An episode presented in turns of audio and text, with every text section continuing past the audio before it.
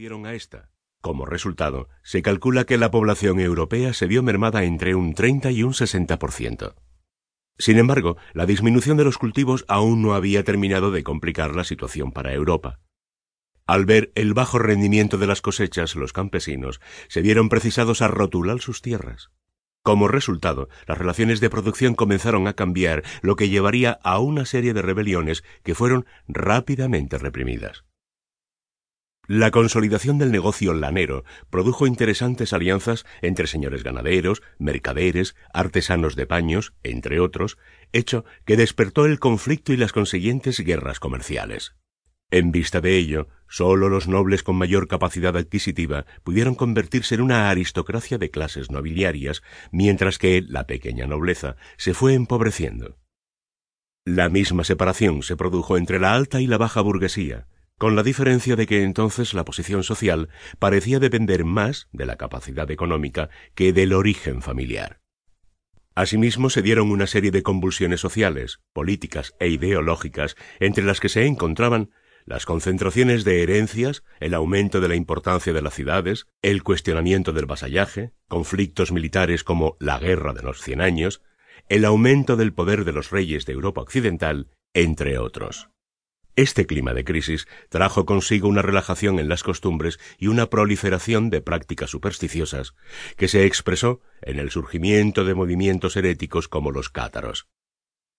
En respuesta a esto, se alzaron personajes como John Wycliffe, precursor de la Reforma protestante, quien cuestionó la estructura clerical, asegurando que ésta era prescindible y considerando que la Biblia era el único camino hacia la revelación divina y, por consiguiente, a la salvación.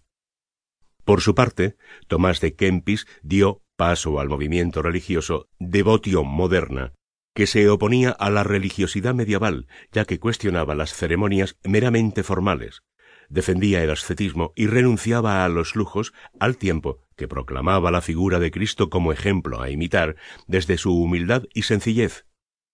Asimismo, la devotio moderna recomendaba una actitud mucho más individual hacia las creencias y la religión.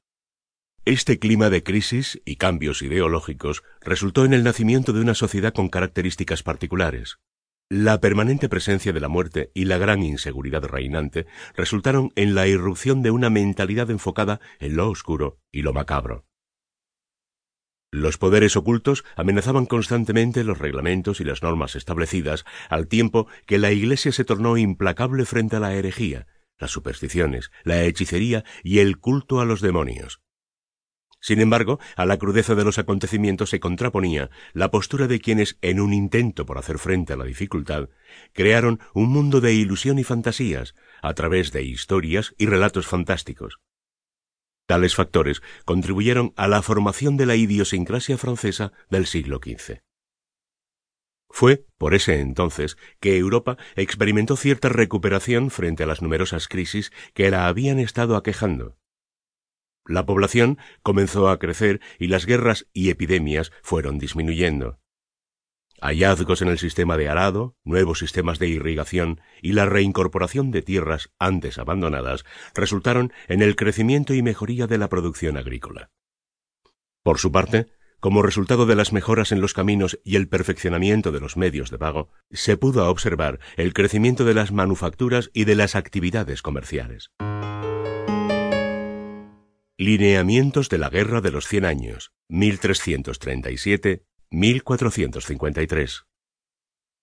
La Guerra de los Cien Años, 1337-1453, supuso el enfrentamiento bélico entre Inglaterra y Francia por el dominio europeo.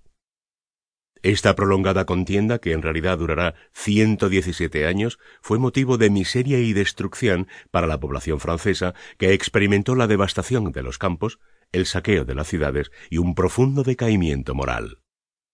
La causa de la guerra es la confluencia de una serie de aspectos políticos y económicos. El primero de estos conflictos se dio por el control de la Guyena o Gascuña, último bastión del imperio angevino de Enrique II Plantagenet.